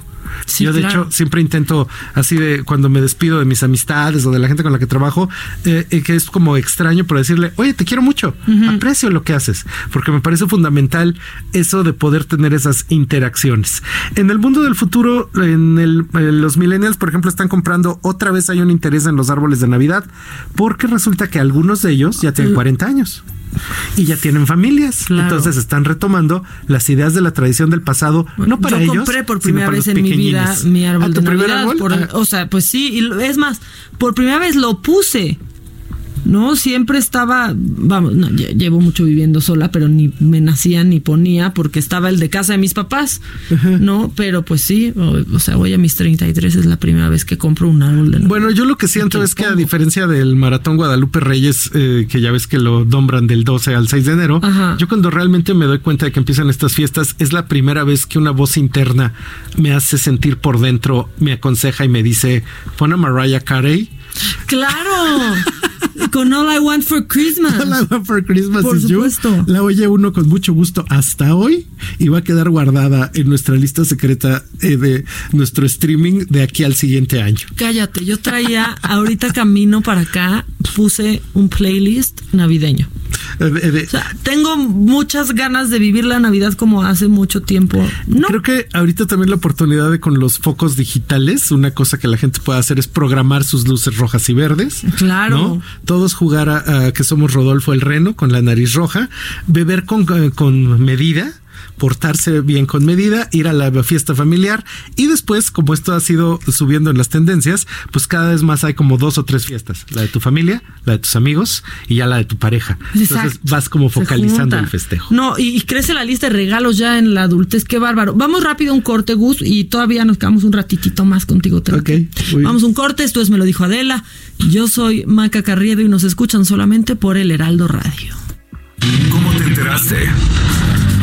¿Dónde lo oíste? ¿Quién te lo dijo? Me lo dijo Adela. Regresamos en un momento con más de Me lo dijo Adela por Heraldo Radio. Heraldo Radio, la H que sí suena y ahora también se escucha.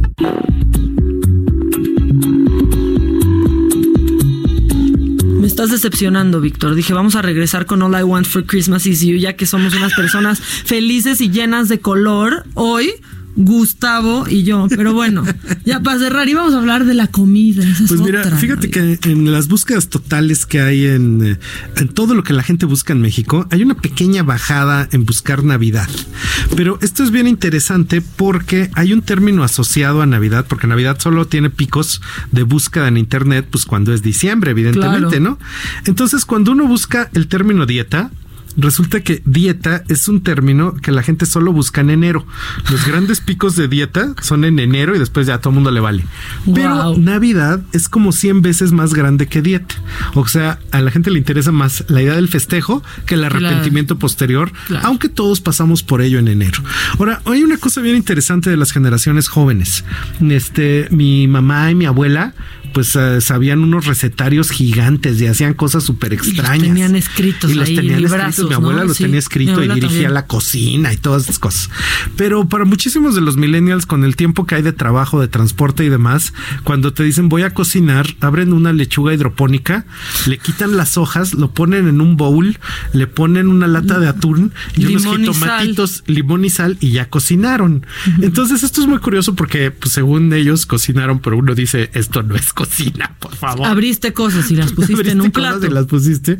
Entonces, una de las cosas que tiene la Navidad es que es de comida muy pesada. O sea, esto de que para hacer romeritos hay que estarlos, este. No, hay sí, que es como un quitando, y el, el bacalao se remoja en leches y todas estas Y cosas. por días para quitarle la Por sal y se hierve y luego desmenuzas. Entonces es medio inimaginable para la cocina juvenil de ahora todo este tipo de recetas tan complejas. Y algo que es bien interesante es que en los últimos años cada vez más hay como una especie de especialización en las pastas, porque la pasta es algo fácil de hacer, quedas bien, le pones crema, le pones hongos, le puedes poner aderezos, etcétera, y es una forma fácil de hacer un que platillo yo ofrezco en todas las bonito. comidas. Sí, Ah, claro, sí, por supuesto. Yo, yo hago los ravioles. Se ve sustancioso, quedas bien. Yo hice ravioles, etcétera. Se ve delicioso, Se ve quesito delicioso. gratinado, muy profesional. Es una forma elegante del mac and cheese. Claro. Entonces resulta que esto es parte como de la cocina juvenil de ahora y realmente una de las cosas buenas es que precisamente por ello han surgido una multitud de opciones donde la gente hoy en los supermercados y hasta en algunos restaurantes pues va a comprar sus eh, guisos ya hechos para poder llegar a la cena navideña con algo complicado, pero pues que no se tomaron la molestia de hacer. Lo que sí es que las recetas de coctelería o es, es una manera de hacer algo complejo que le puedes dar con cariño a la gente y ahí pues todas las posibilidades que hay con los nuevos sabores en ginebras, los nuevos sabores El en vodka vodkas, tamarindo. de todas Uf. estas cosas. Ahorita hay un ginebra de flores de- del solsticio Sí. verano. Que hagan ginebra de ponche y ya me tienen. pues esta que te digo del- de, de la ginebra solsticio de verano es casi un ponche que con poco que le hagas vas a poder hacer hoy una bebida espirituosa para compartir con todos y de alguna manera hay que dar nuestro cariño a los demás. Si no podemos hacer gran cocina, hay que preparar bonitos cócteles. Y si no, hoy dar abrazos, pero así de veras como si fuera pimentero. Tú te acercas y le das abrazos a todo mundo. Pues sí, ya, ¿no? Ya, ya hay que dejarnos ir con la felicidad Sí, total. hay que hay que ser experimentarlo. Emocionalmente más felices. Sí. Entonces, pues yo no me queda más que decirte a ti feliz Navidad y a Igualmente, toda la Gus. gente que nos oye muy feliz Navidad y va a venir el mejor 2020 que puedas ver porque es el inicio de una década. Conste, ¿eh? Conste. Si no, te- ya sé a quién echárselo en cara. Muchas gracias, Gus. Gracias, Maca. Feliz Navidad. Feliz Navidad. Feliz Navidad, Adela. Sí, todavía nos vemos y pues te quiero mucho. Yo te quiero mucho, te agradezco mucho. Muchas gracias, como siempre. Eh, Gustavo Prado, director de Trendo MX. Eh, increíble siempre hablar con él. Ah, ándale, Mariah Carey, así para despedir a Gus y darle la bienvenida a nuestro abogado de cabecera, Ilan Katz.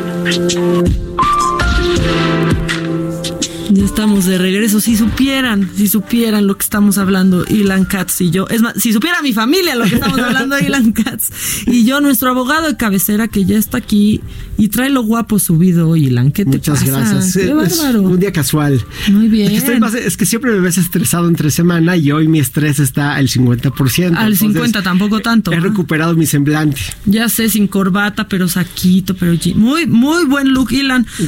Hoy nos vas a estresar. ¿De qué No, vamos a no, no, A ver. vamos a- de hecho, traigo temas de ocio, pero antes de entrar a los temas de ocio, creo que es importante comentar el tema de María Elena, la saxofonista, que Sí, que comentaste eso Ujú. antes. Antes que nada, quiero felicitar a mi amigo Gabriel Regino, que desde que él tomó la causa de María Elena lo pudo desatorar, que veo que el asunto estaba congelado en. Oaxaca. Oye, desde septiembre. Pues Ilan. no avanzaba, se ve que habían, digo, lo- o mínimo lo que, lo que puedo inferir es que habían una serie de complicidades bastante dramáticas que no permitían que avanzara el asunto.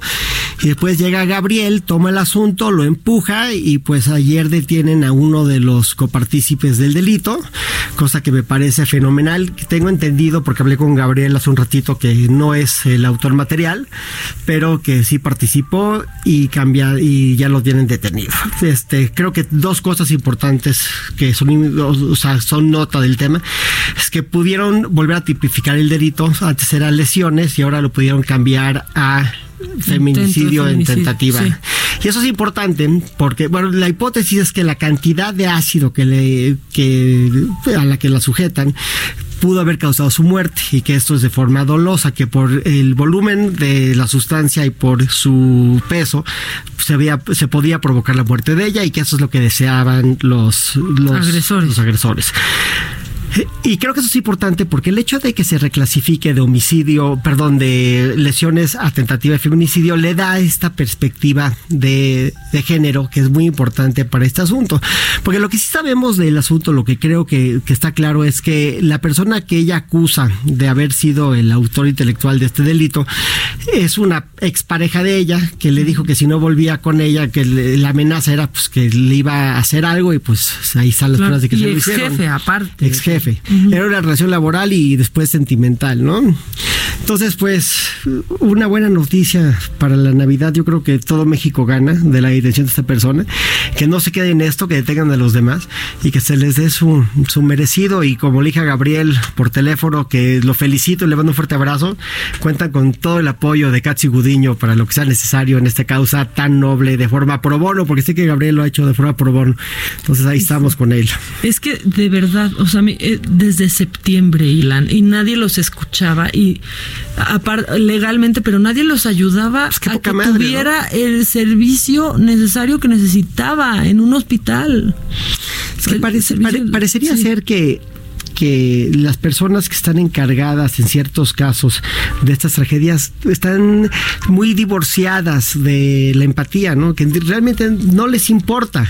Y por eso cuando llega una persona que le importa, como Gabriel en este caso, y toma el Que asunto... se rifa y no ve más allá. Exacto, o sea, la, la gran diferencia, yo siempre he dicho que, que es como en el arte, ¿no? Si tú eres músico, lo que necesitas es alguien que le importe lo que estás haciendo, que te grabe tu disco, ¿no? Es lo mismo, si tú eres un, este, una persona que sufre una injusticia, necesitas que te defienda alguien que le importa, que, que realmente sea importante, que, que esté invertido en tu causa.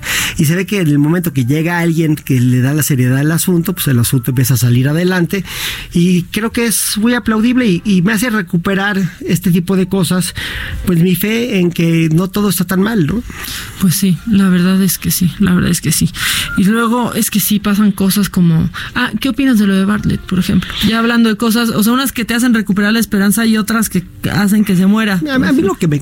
El, el- el tema de Bartlett per se no me, no me parece tan terrible. Lo que me parece terrible es esta doble, ese doble discurso, esa hipocresía de la administración en el poder. A mí lo que me parece fatal es que si esto hubiera sido al revés, o sea, si, si López Obrador es- estaría ahorita en la oposición y esto lo hubiera hecho un funcionario alto del gobierno, PRI, soberanista, pues hubieran hecho un despapalle ter- terrible, los hubieran Claro. acusado de corruptos y de perversos, ¿no? Me, me llegó un meme de Bartlett con peluca que decía que todo esto era su producto de 20 años de actriz en Ah, Televisa. por ¿no? supuesto, No. claro, burlándose de De Angélica. Entonces yo, yo creo que es la misma, la misma gata revolcada, ¿no? Yo, el, el problema está en que nos sea, no se vale. Y, de y se está investigando y nadie sentimos que en verdad se investigó. Pero, pero mi pregunta es, haciendo un análisis profundo, si Manuel Bartlett está en una posición que es insostenible, que es indefendible, no lo defiendan. Puede ser su amigo, puede ser su compadre, pero le hacen daño a México y aparte se hacen daño a su propia imagen al defenderlo. No deben de defender a los indefendibles, porque de lo que se trata, si vamos a combatir la corrupción, pues debe de, de partir este combate desde la conciencia y esta doble moral pues es un ataque a la conciencia. Y aparte este, no sé si te pareció, pero el veredicto de la de esta investigación, ¿no? De la Lo mismo, la Función es lo Pública mismo. es lo que dijo Bartlett cuando explicó de dónde venía. Parece que es una transcripción. Pero aparte, si no es, si moralmente, yo olvídate de jurídicamente, si moralmente se ve mal, si, si moralmente no tiene sentido y no tiene una explicación, entonces ¿para qué lo defienden? Sí, sí, ¿No? ¿por qué Eh, es, es lo mismo, yo, creo que uno de los del- de, las tragedias del sexenio pasado fue que a Virgilio, que era una persona que tenía una trayectoria impecable. Virgilio Andrade. Sí, lo hicieron pasar el oso de su vida, el cual nunca se va a recuperar, para caer en este juego de defender algo que era indefendible. Y le destruyeron la vida a Virgilio, ¿no? Y yo creo que, que estamos viviendo lo mismo otra vez, ¿no? De que tienes a gente congruente que está diciendo cosas incongruentes. Totalmente, totalmente. Bueno, pues así. Pues ya leíste el libro de Anabel o no? No, a ver, pero me estás contando que, que lo tengo que leer. porque De hecho, es que traigo dos libros. A ver. Te voy a platicar, porque estoy muy entusiasmado con los libros. Ya te vi, me- o sea, ah, fuera del aire me dijo, no puedo dejar de pensar En este libro. en este libro. Nos lo va a contar. Eh, traigo dos libros. Uno se llama El adversario de Manuel Carrer, que no dejo de pensar en es el ese que te libro. tiene Sí, enajenado, traumado, No es un libro nuevo, pero leyendo el periódico caí con este autor que resulta ser el gran autor francés que ha cambiado la literatura este, de no ficción en, en el mundo, que habla acerca de un, de un caso, que es un caso de vida real, de una persona, que un, un médico, que un buen día asesina a su esposa, a sus hijos y a sus papás. Y en el Inter trata de asesinar a su amante. Y se toma unas pastillas, incendia la casa y sobrevive. Y eso es donde empieza el libro. Y es la historia de estas malas decisiones que empieza a tomar una persona que lo llevan a cometer un delito. Y realmente estoy obsesionado, o sea, de veras, vaca.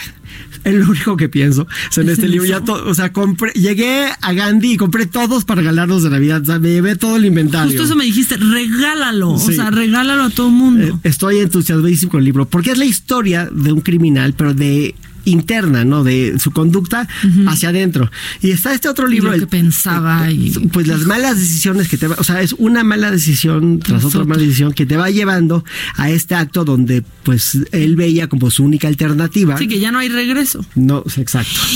Que, que son, que son decisiones que no, no les quiero contar el libro, pero son decisiones que si se hubiera salido del problema en la primera mentira, o- o ya dices la mentira, pero te das para atrás, entonces no acaba en esta tragedia, pero es un, una cadena de malas decisiones. Y es la historia de un delito o de un delincuente hacia, desde su conducta hacia adentro. Y por el otro lado está este libro de Anabel, El traidor, que es la historia, que todavía no lo termino, pero eh, ya estoy próximo a, que, que es un libro muy importante, que yo creo que lo deben de leer todos los mexicanos, de la historia del delito hacia afuera, de cómo, porque es una radiografía de cómo opera el cártel de Sinaloa. Ah, el diario secreto del hijo del Mayo. Así es. Que, que la historia es que un abogado, que era el abogado del- de la familia del Mayo Zambada, busca a Anabel cuando sabe que se va a morir, que tenía cáncer y se va a morir. Y le empieza a dar estos documentos y empieza a documentarlo con cartas del hijo del Mayo en la cárcel y con documentos de otras cosas y le da una radiografía perfecta de cómo opera la delincuencia organizada en este país, sobre todo de este grupo de, este, de delincuencia Ujú, del organizada en, en lo particular. Y está súper interesante. Fíjate que es, es un tema interesante porque, primero, Anabel acusa a García Luna de tratar de matarla y de, de un atentado contra ella y su familia. Al poco tiempo, eh, creo que es 2011, tiene contacto con este abogado que se llamaba Fernando Gagiola, que era un abogado mexicano que trabajaba en Estados Unidos, en, Arizona, y empieza a darle esa información que se tarda cinco años más o menos en, en recopilar, si no me equivoco. Y cinco años después de la publicación del libro, detienen a García Luna. Sí, no, bueno, aparte está, o sea, llega... eh, que me hacía pensar, tiempo. sí, en mi, en mi mente perversa me hace pensar que pues igual la detención de García Luna está relacionada de cierta este forma libro. a la publicación de este libro que está lleno de datos importantes de detenciones que se han hecho en los Estados Unidos.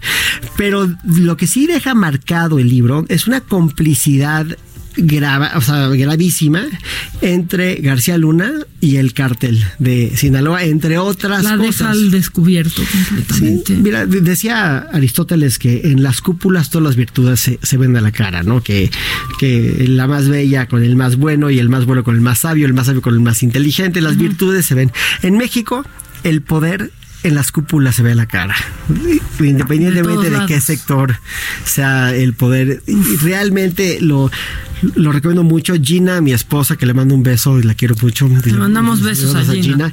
Gina también ya, eh, o sea, no, no lo ha podido bajar el libro del traidor, está clavadísima con él. Y en estas fechas que van a tener descanso, les recomiendo estos dos libros que están padrísimos los dos. Y yo que leo mucho, o trato de leer mucho, me, me- leo mucho pero me entusiasmo poco. Con estos estoy muy entusiasmado. Muy enganchado. No, Sí. bueno, y es que sí, aparte, pues justo en el momento, ¿no? Está, de, o sea, es totalmente coyuntural leer este libro con lo que está pasando con, pues, con García Luna, que ya pidió irse a Nueva York. Y que, Pero fíjate qué interesante que, que tengamos un momento en el cual estas cosas que son tan tan confidenciales, estos temas que son tan privilegiados, por primera vez tenemos a un operador que es del más alto nivel, inclusive se identifica eh, Vicentillo, el hijo del Mayo Zambada, como el alter ego del Mayo, o sea, el que realmente le importaba, su, su, su persona más cercana, su, su tesoro, su, su amor, su, hasta su kriptonita. Exacto. Que una persona de ese nivel, a través de un abogado, nos dé esta información, lo hace muy creíble. La historia es muy creíble. Que, que no- que tal vez en los libros anteriores de, de Anabel hubiéramos tenido más incredulidad para ciertas cosas. En ese momento hay cosas que son muy puntuales, que hacen mucho sentido. Y de cómo se maneja este mundo criminal. Y sobre todo, pues nos deja entrever que a nadie le conviene que se legalicen las drogas. Lo cual es absurdo, pero es real. Es obvio. El otro día justo platicaba con, con una persona eh, exadicta, ¿no? Doble A, sobre esto, ¿no? Porque aparte ha escrito, ha escrito libros al respecto, eh, da servicio a muchos jóvenes y demás. Y le pregunté justo qué opinaba sobre la legalización de, de la marihuana. Y me dijo, mira, de la marihuana, pues eventualmente se va a hacer, pero esta idea casi utópica de que entonces al legalizarlas van a pagar impuestos y va a estar todo claro es para Alicia en el País en la- de las Yo- Maravillas. Yo, yo difiero completamente contigo. ¿Tú Mira, qué piensas de eso? no es lo que yo pienso. Milton Friedman, que era el gran economista de la Escuela de Chicago, vino a México cuando Cedillo era presidente. Y dio una plática que nunca se va a olvidar. Y lo que dijo Milton Friedman es que la única forma de corregir este país, de combatir la corrupción, era legalizar las drogas. Porque el poder perverso de, de contaminar todo a través de la delincuencia organizada es brutal.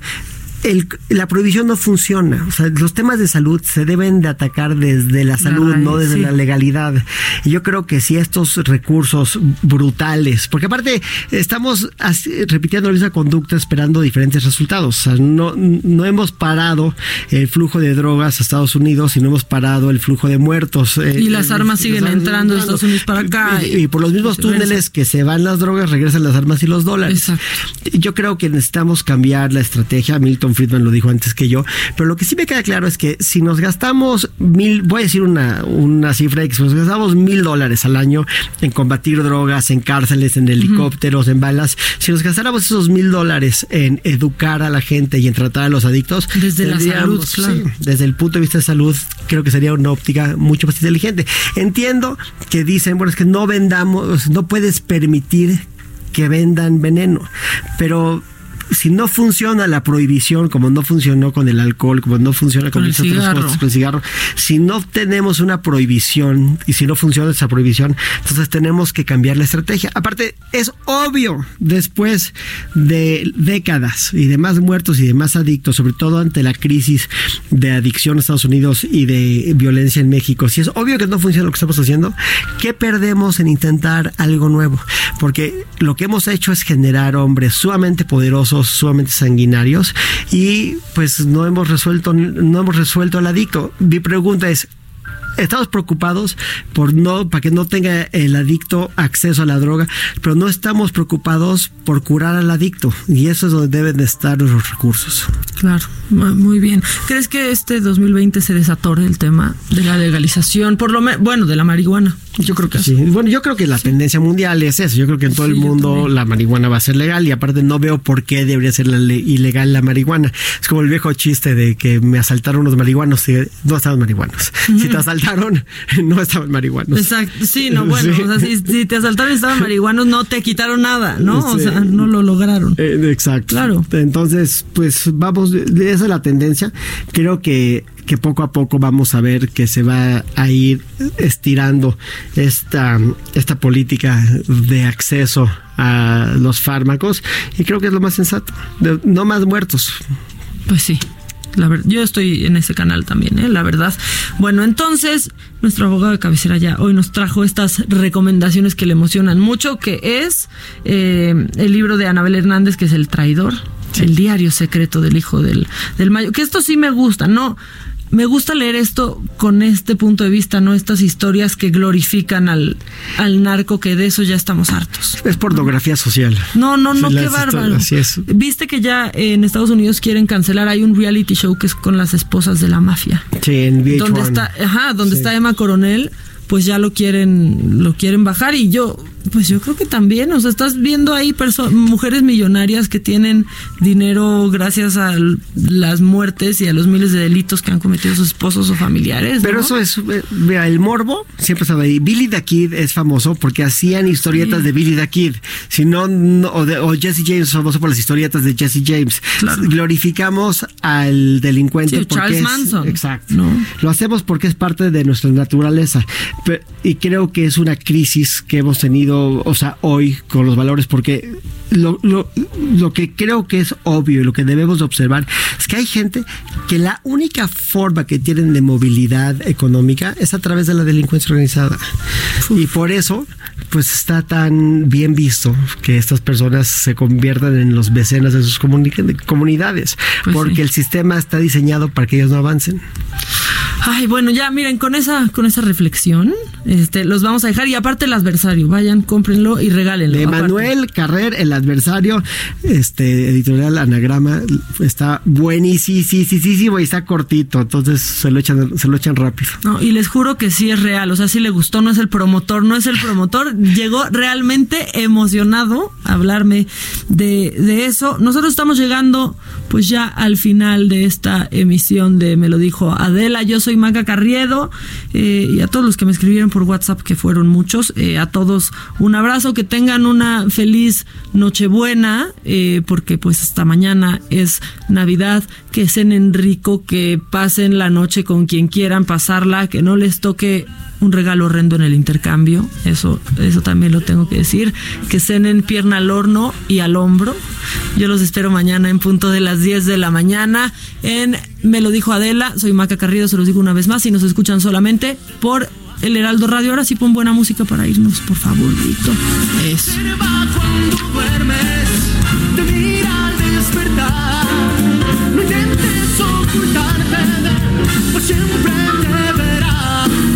Él, sabe de ti, él sabe de mí, lo sabe todo. No intentes huir. Santa Claus llegó a la ciudad.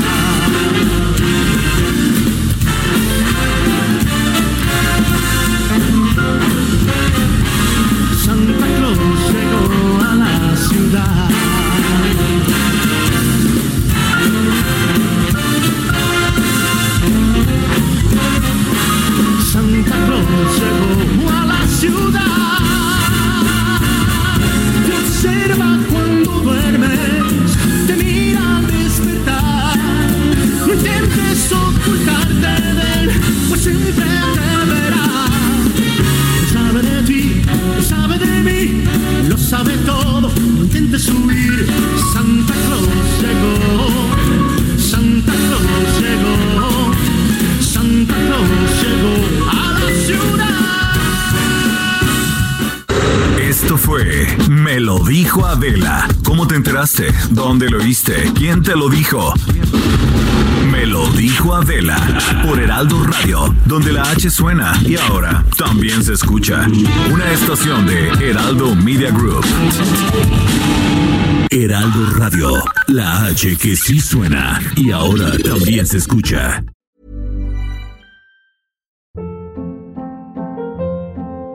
Hold up. What was that? Boring. No flavor. That was as bad as those leftovers you ate all week. Kiki Palmer here, and it's time to say hello to something fresh and guilt-free. Hello Fresh. Jazz up dinner with pecan-crusted chicken or garlic butter shrimp scampi. Now that's music to my mouth. Hello Fresh. Let's get this dinner party started. Discover all the delicious possibilities at hellofresh.com.